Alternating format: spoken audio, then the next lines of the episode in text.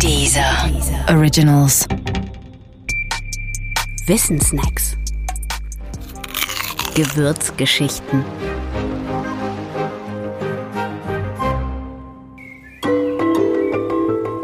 Zimt. Er stammt aus Asien. Die Menschen benutzen ihn schon seit über 4000 Jahren für alles Mögliche. In Deutschland findet er vor allem im Winter seinen Weg in Sterne, Weine, Lebkuchen und Milchreis. Und ja, glaubt man einschlägigen Schriften, dann haben ihn die alten Ägypter sogar bei der Mumifizierung ihrer Toten eingesetzt. Den Zimt. Bei uns ist Zimt vor allem ein Gewürz.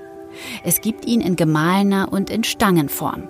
Die Stangenform verrät dabei etwas darüber, welchem Teil der Pflanze der Zimt entstammt, und zwar der Rinde. Zimt ist nämlich nichts anderes als die getrocknete Rinde des Ceylon-Zimtbaumes. Und das ist auch schon so etwas wie ein Alleinstellungsmerkmal.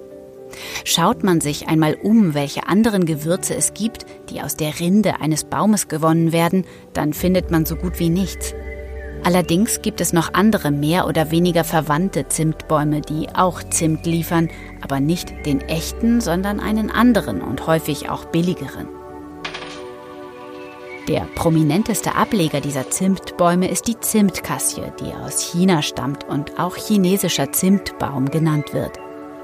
Weitere Ableger finden sich in Indonesien und Vietnam. Tatsächlich ist es so, dass der meiste in Deutschland verwendete Zimt gar kein echter, sondern unechter Zimt ist, also Zimt aus China, Indonesien oder Vietnam.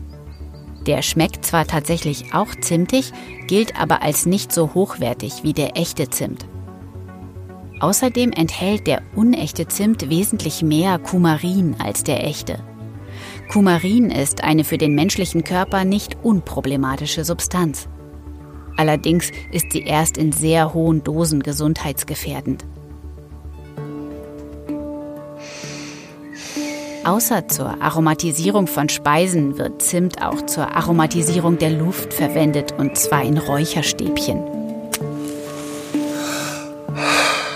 Beim Besuch etwa eines buddhistischen Klosters kann es deshalb vorkommen, dass man aufgrund des Duftes unwillkürlich an Milchreis erinnert wird.